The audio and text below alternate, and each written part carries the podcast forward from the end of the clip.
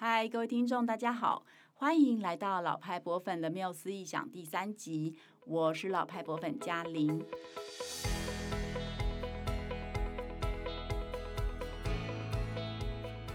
现代博物馆发展到现在呢，已经大概三百多年了。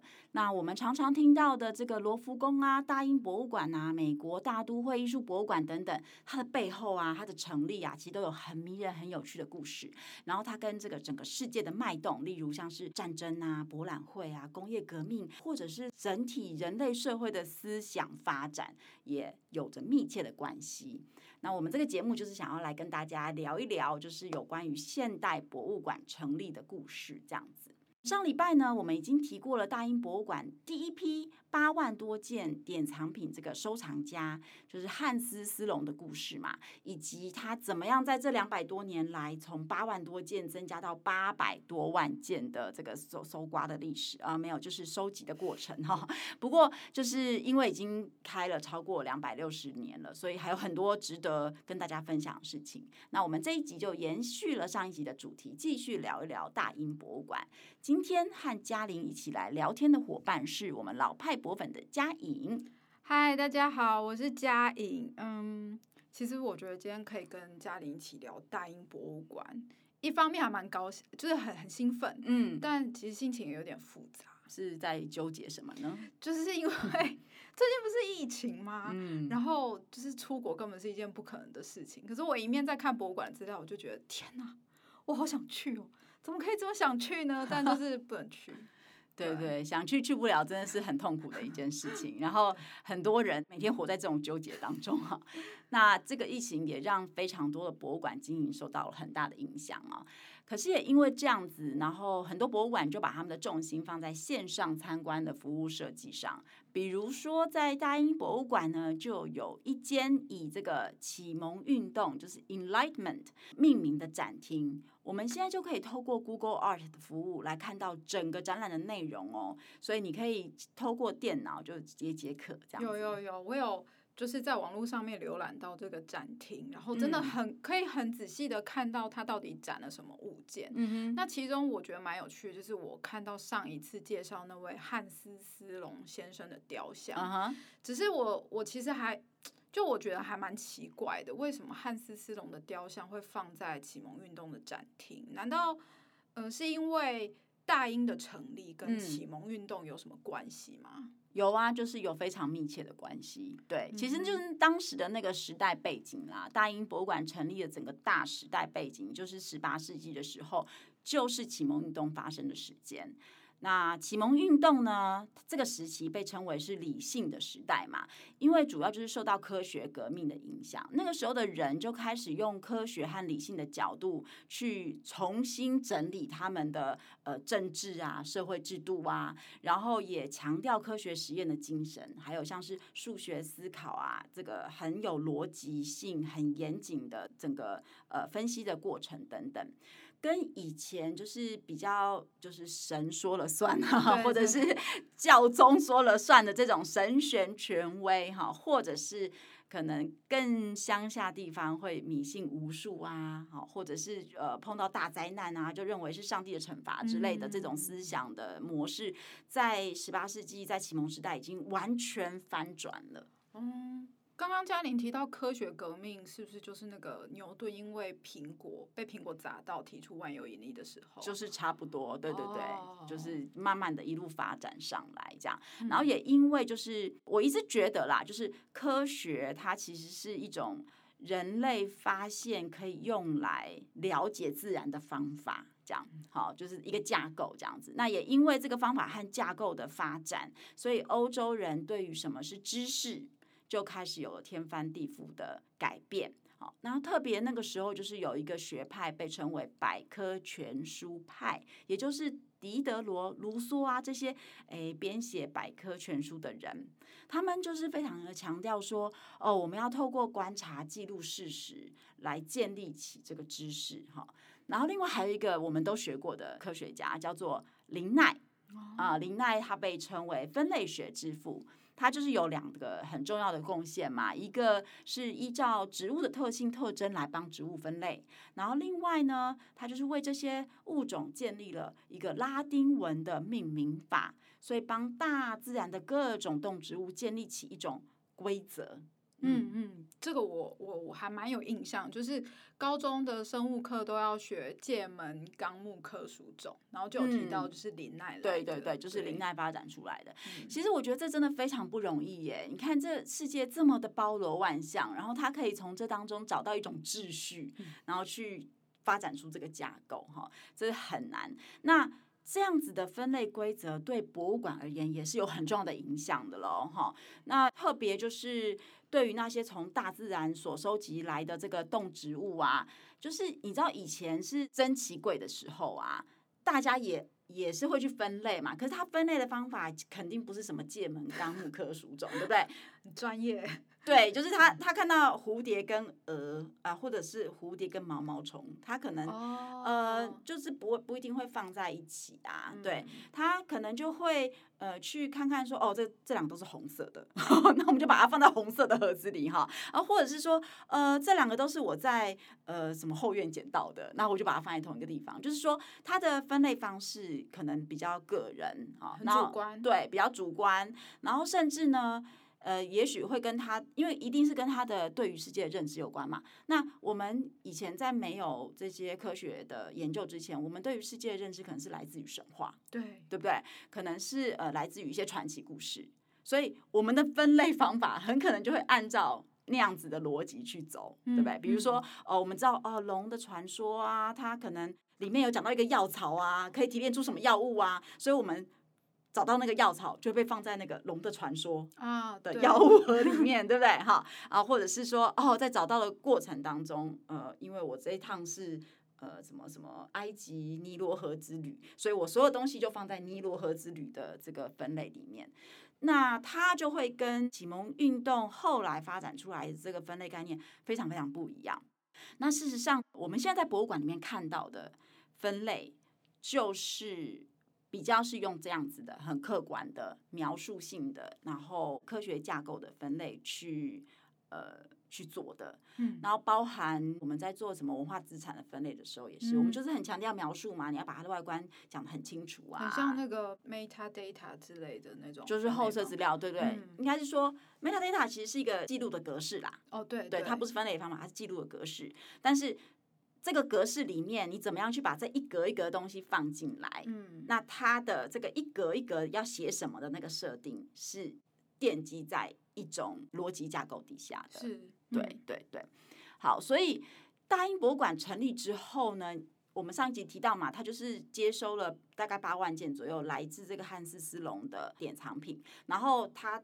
进到馆舍里面就要去做分类、去做展示啊，因为他要对公众展出啊。那他就受到了百科全书还有生物分类的影响，就把这些收藏品呢分门别类的放在他的架子上面哈。那现在我们刚刚提到在那个 Google Art 上面可以看到的这个启蒙运动艺廊常设展厅，它其实就是重现了那个时候十八世纪的那个分类跟展示的方式，等于是说，呃，十八世纪的人们。认识世界的方式，哈，就把它整个呈现出来。所以，呃，大英博物馆就把这个汉斯·斯隆还有他的朋友们的收藏品呢，分为七个主题，分别是自然界、艺术与文明、考古学的诞生、分类世界、古代手稿、宗教与仪式，以及呃贸易和发现等等。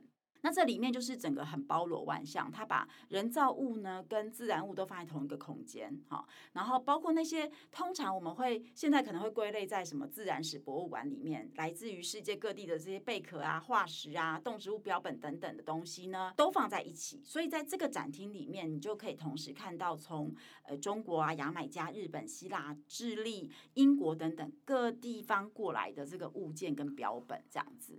这样还蛮有一种我进到这个展厅就环游世界的感觉，而且，嗯，我总觉得这样真的很像在看一本百科全书，就是你一进到这里，然后就会看到全世界，然后各种知识，各个东西这样。对，大英博物馆的企图就是要让这个百科全书实体化，就是希望说观众来到大英博物馆之后就可以获得全世界的知识。那其实这个也跟他大航海时代的那种。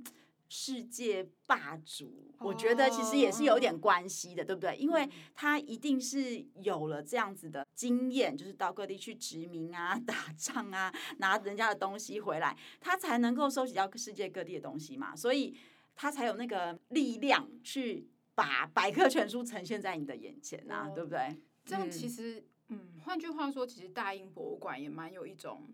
我们讲，假设上一集我们提到，就是或是 Ashmole 那时候去提到收集珍奇的物件这个概念，我觉得大英博物馆这个状态蛮像是在收集知识的，嗯，就有一种展现知识就是力量的这个感觉。对对对对对，这个比喻也蛮好的，嗯。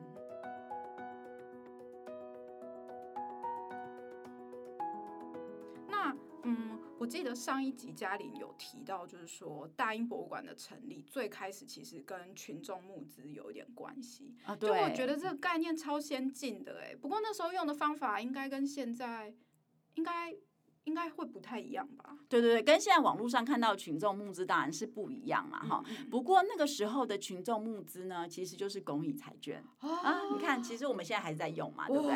好、哦，当这个汉斯斯隆他在一七五三年把他的这个收藏品呢交给国家的时候啊，这个国会就。就是决定说好，那我们就要盖一间博物馆来收藏跟展展示这些收藏品。可是其实英国政府是没有钱的那个时候，好，所以就用这个乐透的方法来集资募资，好，来盖博物馆。想不到大英博物馆的成立竟然跟乐透有关呢、欸，我觉得这还蛮酷的。对，而且其实到了今天，呃，英国都还是一直会透过这个公共财券的方式来支持译文的工作。嗯、比如说，二零零五年呐、啊，那个时候因为我在爱丁堡的苏格兰皇家博物馆实习嘛，然后我们就在一个 summer party 的时候，就员工的 summer party 的时候，博物馆就很开心的宣布说，他们获得了乐透金的支持。哇！而且很多钱呢，我现在不记得数字了，但是他要拿那笔钱来挖。地下的展览空间还有卖场，所以你可以想象，它其实是可以做一笔大工程的钱。对，然后那个时候，我是现在回到大英博物馆哈，就是英国呢，本来是希望。可以透过乐透去募到大概三十万英镑，可是那个时候的英国彩券就是还蛮腐败的，所以后来呢，就有什么黑市啊、伪造的票券啊、黄牛票啊，还有人伪造身份把彩券暗扛起来，这样，所以就是可能有的人手上就有很多彩券，然后实际上卖出的彩券就是比较少，等等，反正就有很多问题啦。总之就是英国政府呢，他就没有办法盖一栋新房子，所以他。募到的钱只能买一栋老房子，叫做蒙塔古故居，好，所以就先买了老房子，然后把汉斯斯隆的典藏品放在里面。那这个启蒙运动一廊的这个展示方式呢，就是重现当时在蒙塔古故居里面展示的样子。哦，那有点像前身的感觉。对，哦。我觉得这个点还蛮，就是这一段小历史其实还蛮有有点回顾那个大英博物馆前身的感觉。嗯，不过其实我还有另外一个好奇，嗯、也跟钱有关系。嗯哼，就是呢，我可以想象，对，大英博物馆的营运应该是要花蛮多钱的吧？对，这么多馆，这么大的空间，然后要很多人，然后还要修复啊，等等之类。可是就我所知，常设展好像是免费入场。对对，那他们的收入？可以从哪里来呢？就是当然我我知道应该有抖内啊，就是民众可以可以抖内。可是除了这个之外，应该应该有别的来源吧？不然，对，其实他们的收入是有很多来源呐、啊。就是，诶，嘉颖也知道嘛，我们去年不是做了一个跟法人化有关的议题吗？啊、呃，那英国的这个公立博物馆呢，他们其实就是一个很早就是开始做，有点像是法人这样子的。类型这样的机构，就是他们的财务是自主的。哦，虽然说他们还是会接受国家给的一些预算。可是那个预算在他们整体支出上，其实占的比例已经不是很大了。嗯、对，嗯、那当然每个博物馆的状况会不太一样。不过大英博物馆是一个非常积极在跟外界就是做很多的联系跟接触的人，当然也曾经会被人家诟病啦，哈，嗯、就是因为他为了要在外面找钱嘛，找资源嘛，所以他可能有的时候不得不哎做一些政治性的行为。哦，不，这个就我们不要细讲。OK，但无论如何呢，不过其实跟大家呃，我们在台湾呢会有很明显的感觉的，就是跟他们的赚钱方式有关的，其中一个就是巡回展。哦，oh. 就是大家呃，嘉颖还记得，就是有看过大英博物馆来台湾的巡回展吗？有有有，我在我我记得就是二零一七年的时候，故宫有展一档跟木乃伊有关的展览，嗯，然后我印象蛮深刻的，就是那时候还有什么电脑断层扫描，就是木乃伊棺木里面的东西。但是其实我那天啊，老实讲，我我我觉得实在太急了，就是人超爆多，所以有有一些东西其实我也没有看得很清楚。我记得那个木乃伊展应该是在中正纪念堂，哎，是中正纪念堂，哎，是故宫吧？二零一七年那一档，哎，对，就是有 scanner 的，对，在那个文献文献展厅。哦，好，没关系，但我也记得那个展，对对，然后他可能是中正纪念堂会不会是第一次？我记得他好像来台湾两次。哦，真的啊，嗯，好。呃，没关系。然后其实，在二零一四年也办过一档这个大英博物馆的百品特展嘛。百品特展就是我们上一集有提到的那个，用一百件文物、精彩文物去诉说整个人类历史故事的那个百品特展，这样也来过台湾嘛。嗯嗯，我是有印象，那时候是要买票入场啊。不过这票的钱应该不是给大英吧？我其实不是很确定，就是。大英是怎么样去跟这些策展单位收权利金的？就是比如说那个权利金到底是策展单位一笔一开始就要给大英，还是说呃我们先开始给一点，然后依据后面呃门票收入再去抽成？这个我不是很确定。不过基本上就是这些展览到各地去巡回，通常就是呃其他的国家如果要展这些展览的话。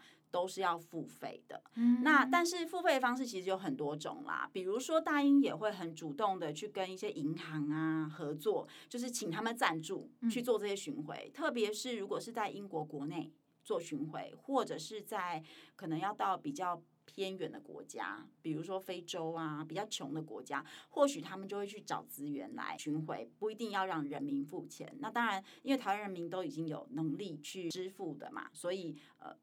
就我知道，就是这样的巡回展到世界各地，其实都是呃会收到权利金的。我突然觉得，嗯，如果在疫情期间，博物馆要闭馆，可是我还可以去国外巡回，去国际巡回展览，就可以继续有收入哎，感觉好像可以一直赚钱，好厉害。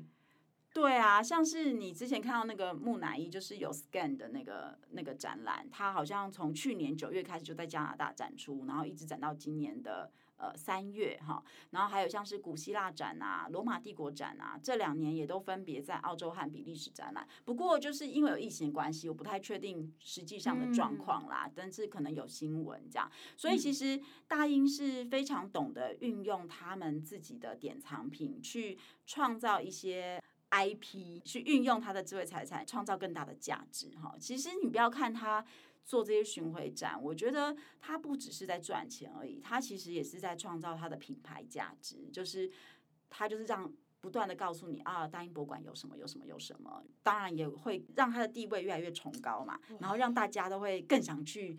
呃，伦敦去一趟博物馆走走，对那样，所以其实是蛮诶、欸、多功能的这样。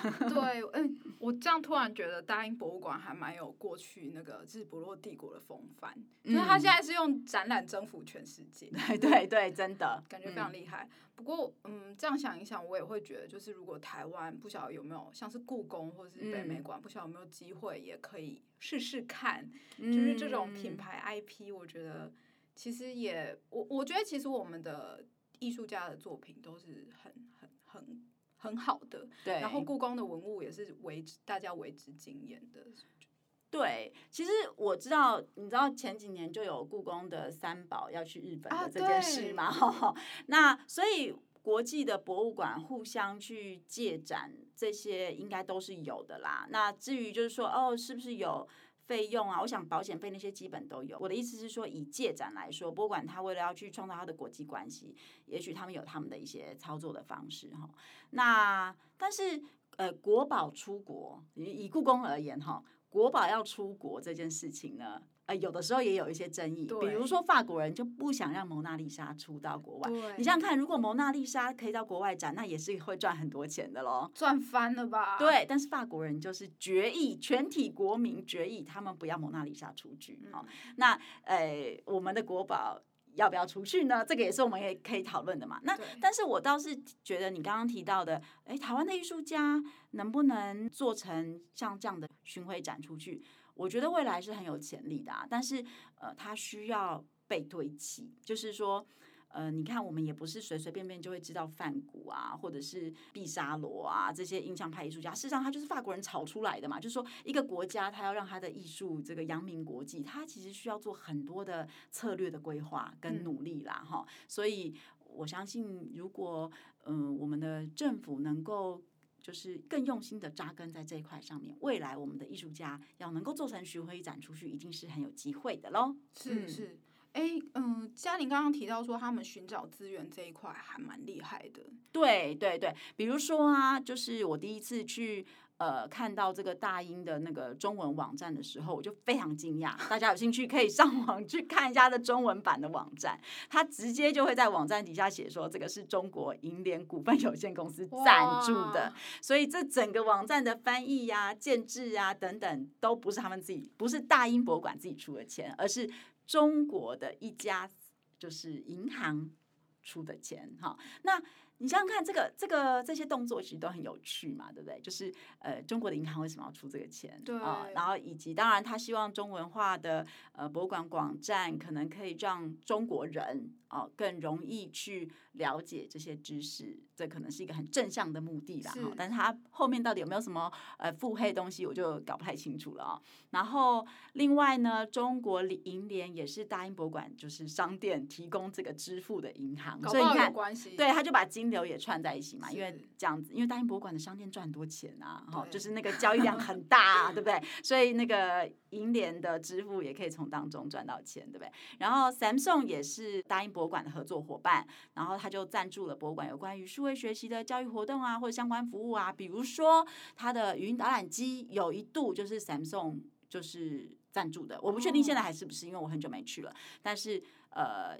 因为以前我在云导览公司工作嘛，就数位导览公司，它的内容是呃有一些内容是我们公司曾经是它的服务商，然后但是它的硬体是 Samsung 就是赞助的这样，所以你知道它这个很大的品牌啦，就是大家都想要跟它有一些呃合作的机会，对，所以呃虽然说大英博物馆的常设展没有收门票，可是就是透过这种 IP 的创造啊、文创商品的开发，还有各种赞助。呃，不管是个人或者是企业啊，都有很多的合作，然后这些其实就是为了博物馆可以生存下去啦，就是努力的找方法活下去这样子，对，嗯，很厉害，对。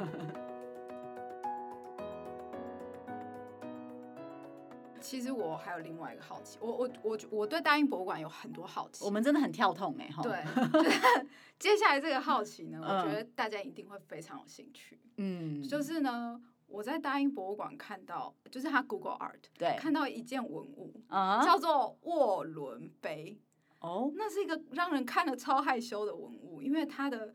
画面，它其实是一个，就是古希腊用银做成的水杯，嗯，然后在那个水杯上面有浮雕，是。画面是一个成年男人跟一个青少年正在做着令人非常害羞的事情，嗯，很露骨，对，然后旁边，重点是旁边还有一个男生在那边偷窥，还有画面，那对，那我其实很好奇的就是说。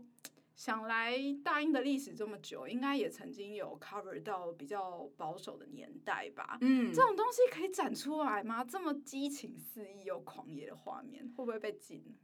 哎、欸，他真的有被禁过。那个十八岁以下的小朋友千万不要去网络上查 沃伦杯。如果你已经成年的话，非常欢迎你去查。它真的是一个很厉害的杯子，很好看哈。好，那那个杯子就是真的有被禁了哈。Oh. 那呃，就是相传啊，传说中这在一八五七年的时候啊，英国有发布一个法案，叫做。淫秽出版物法，哦，这个法律呢是为了保护未受过教育的儿童，还有妇女，还有劳工阶级的心灵健康。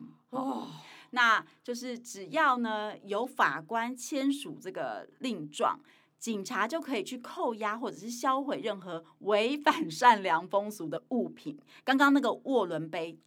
绝对就是百分之百的违反善良风俗哈，然后而且不管在哪里，也不管艺不艺术啊。我觉得这个条款不只有呃性别歧视、年龄歧视，还有阶级歧视哎、欸。其实我觉得政府就是在自己骗自己啦。就是说，我的意思是说，他觉得没有受过教育的儿童、妇女和劳工阶级看到那些淫秽的画面。就会被污染？难道读过书的人就不会吗？事实上，读过书的人看到的感觉跟没有读过书的人看到的感觉是完全一样的啊，只是有的人比较会隐藏自己而已嘛，对不对？好，无论如何，就是对，有一点点，哎。要说歧视，可能也严重了一点呐、啊。可能那个时候他们也是觉得自己这样做真的在保护别人吧。好，好。不过呢，就是因为这个条款嘛，因为他不管艺术不艺术啊，所以意思是说，如果今天有一个警察，他看到这个沃伦杯，他去找法官签署一个令状，他就可以把它销毁啊。那大英博物馆当然也紧张嘛，对不对？所以他就在一八六五年的时候开了一个。房间叫做，其实就是 secret room 的意思嘛，好，叫做特别收藏室。然后就把这个沃伦杯呢，还有像是因为印度神庙上不是有很多那种呃性交的姿势的雕像嘛，然后或者是来自于罗马呀、啊，就是刻着阴茎的小戒指啊，或像是那种哎性感到不行，就是婀娜多姿的那个印度教的多罗菩萨塑像啊，还有日本服饰。会也有很多春宫画嘛，就把这一些所谓的淫秽物品 都放进了这个神秘的收藏室，然后就深锁大门，让人家没有办法窥探。可是我觉得锁起来这种神秘房间其实更有卖点呢，就是大家应该会更想看吧？对。但是如果要去，我就要肯定我就要当那个博物馆馆员，这样就可以偷偷进去看。对，当时呢，其实还是有开放一部分的人有资格啦。我相信，我觉得一定都是那些什么贵族啊、国王啊 这些肥吧。对，就是那些知书达理的绅士。哦，然后呢，就像我讲的，因为他读过书嘛，所以他就要一副柳下惠的样子，然后就是表现出很冷静，即便是对于这些充满情欲的画面，都可以无动于衷，这样，那坐怀不乱。你有绅士品格，你就能够进去。对，谁知道进了去之后说做什么？对啊、好。不过无论如何，那些文物就是到了一九六零年代之后，就慢慢的呢，从禁忌收藏室被放出来了，然后整合到了公众开放的房间里面的。啊，如果说绅士进去，就是你知道发生什么尴尬的事情，其实也 我也不知道，搞不好他会蛮后悔的。对对，不过我不想要，我不想要想象他们会发生什么尴尬的事情。不过，不过我觉得这个事件其实就显示了博物馆跟整个社会的关系是非常紧密的，就是说整个大环境的氛围啊，还有就是他们对于人的想象，对。等等各方面，其实就会反映在博物馆的一些政策上面，其实真的还蛮有意思的。是啊，而且博物馆其实某种程度上有一些领头羊的角色嘛，因为曾经有段时间，其实直到现在啦，我们大部分的社会大众都还是认为博物馆是知识的储存地呀、啊，知识的生产地呀、啊，以及某种程度上它还是有一点殿堂感的存在嘛，所以它的表现其实也反映出这个社会目前可以接受到什么样的程度，或者是说。说这个国家的管理者，或是说治理者，他希望把这个国家的人民带到什么样的方向，常常都能够在博物馆，尤其是国立的博物馆里面看到。嗯，可以看到一些政策导向之类的。对对。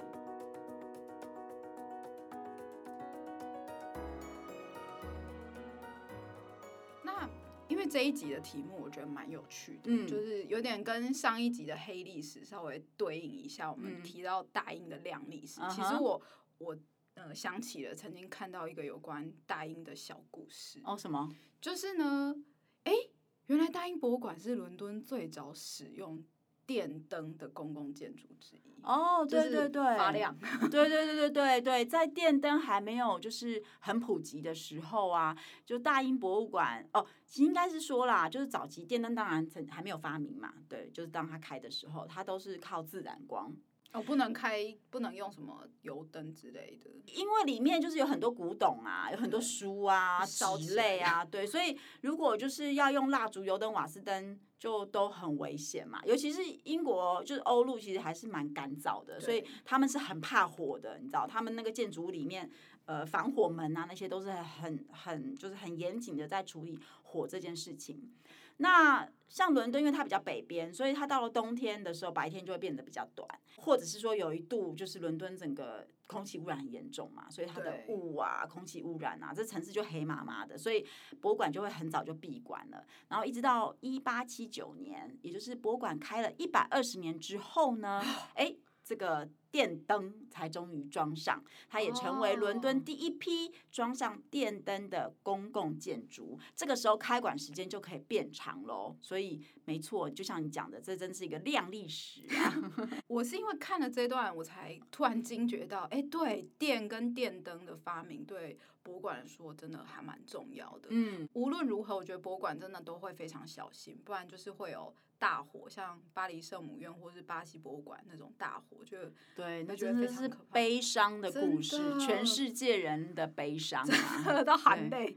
对，嗯嗯。哎，我最近看到关于大英博物馆的消息，是他们五月的时候可能会再一次开放。我觉得到时候可能又会有报复性参观的风潮。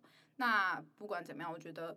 就是大家现在还是可以在博物馆的网站上面多多浏览，然后就可以看看他们的线上展览服务，其实也蛮有趣的。对啊，大家可以上网看看喽。嗯，就是哎，我们今天也乱聊了很多对答应博物馆的乱聊，对，杂聊了很多事情。那你有没有什么印象比较深刻的地方？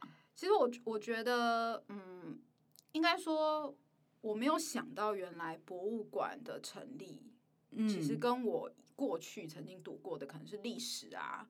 我想想不到跟生物知识其实是很有关系的。嗯嗯嗯。那另外就是，我觉得大英博物馆一直带给我一种很像那种老大哥嗯的感觉，就是我我好像很希望可以掌握全世界的知识，然后呢，他们又会用他们所掌握或是他们所拥有的这些知识分享给全世界。就是、嗯、对，我觉得现在当然也不能说是一种霸权或什么，可能也许以前是啊，不过我觉得现在当然已经是一个很。很知识分享的时代了，就是我们也很受惠于他们。不过我还是会多多少少有这么一点，就是这样的感觉。坦白说，我觉得英国人骄傲还是在。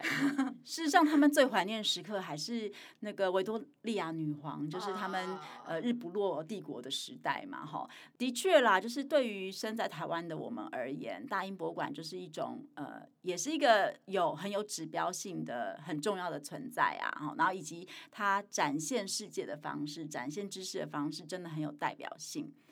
可是我觉得我自己有一个还蛮深刻的感慨哦，就是我还没有出国念书的时候啊，就会有点崇洋嘛，因为就台湾人以前好像对自己没有什么信心这样。就会觉得啊，这些欧洲人比较文明啊，然后比较民主啊，比较尊重人权啊，比较重视平等啊，等等的。然后特别他们又有像是大英博物馆这种哇，可以就是充满了知识的殿堂的地方啊。你进去之后，经过这个洗礼，哇，你就会变成一个文明人的那种感觉哦。可是到了英国之后，你就会发现，呃，我曾经就在路上被人家叫 Chinese pig。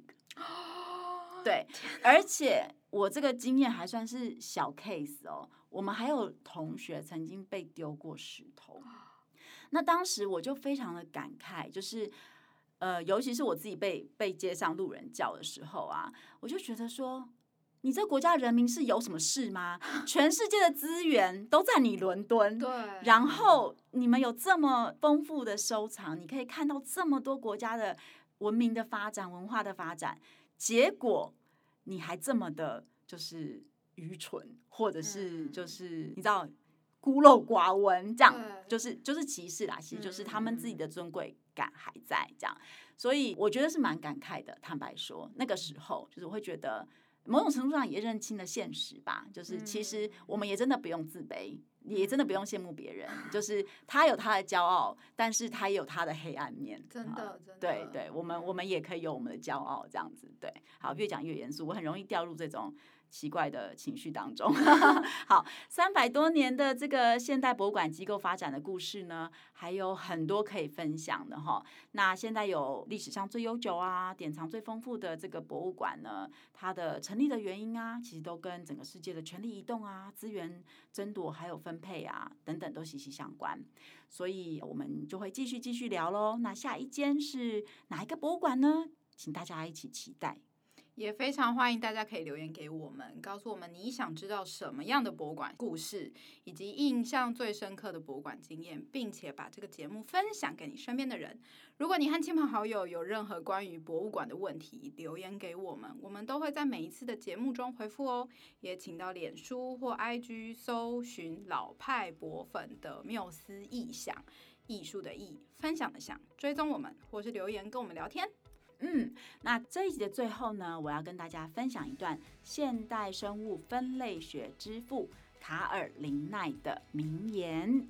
他说：“When all the thoughts are concerning one thing, and the person loses interest in other things, the melancholy begins。”意思是说，当所有的想法都只关注一件事情。某一个人他失去了对其他事情的兴趣的时候，那就是忧郁的起点。哈哈，哎，其实我们在日常生活当中还蛮容易遇到这种状况，对不对？啊，比如说工作很忙，我们就每天专注在工作事情上，或者是家里面专注一个人。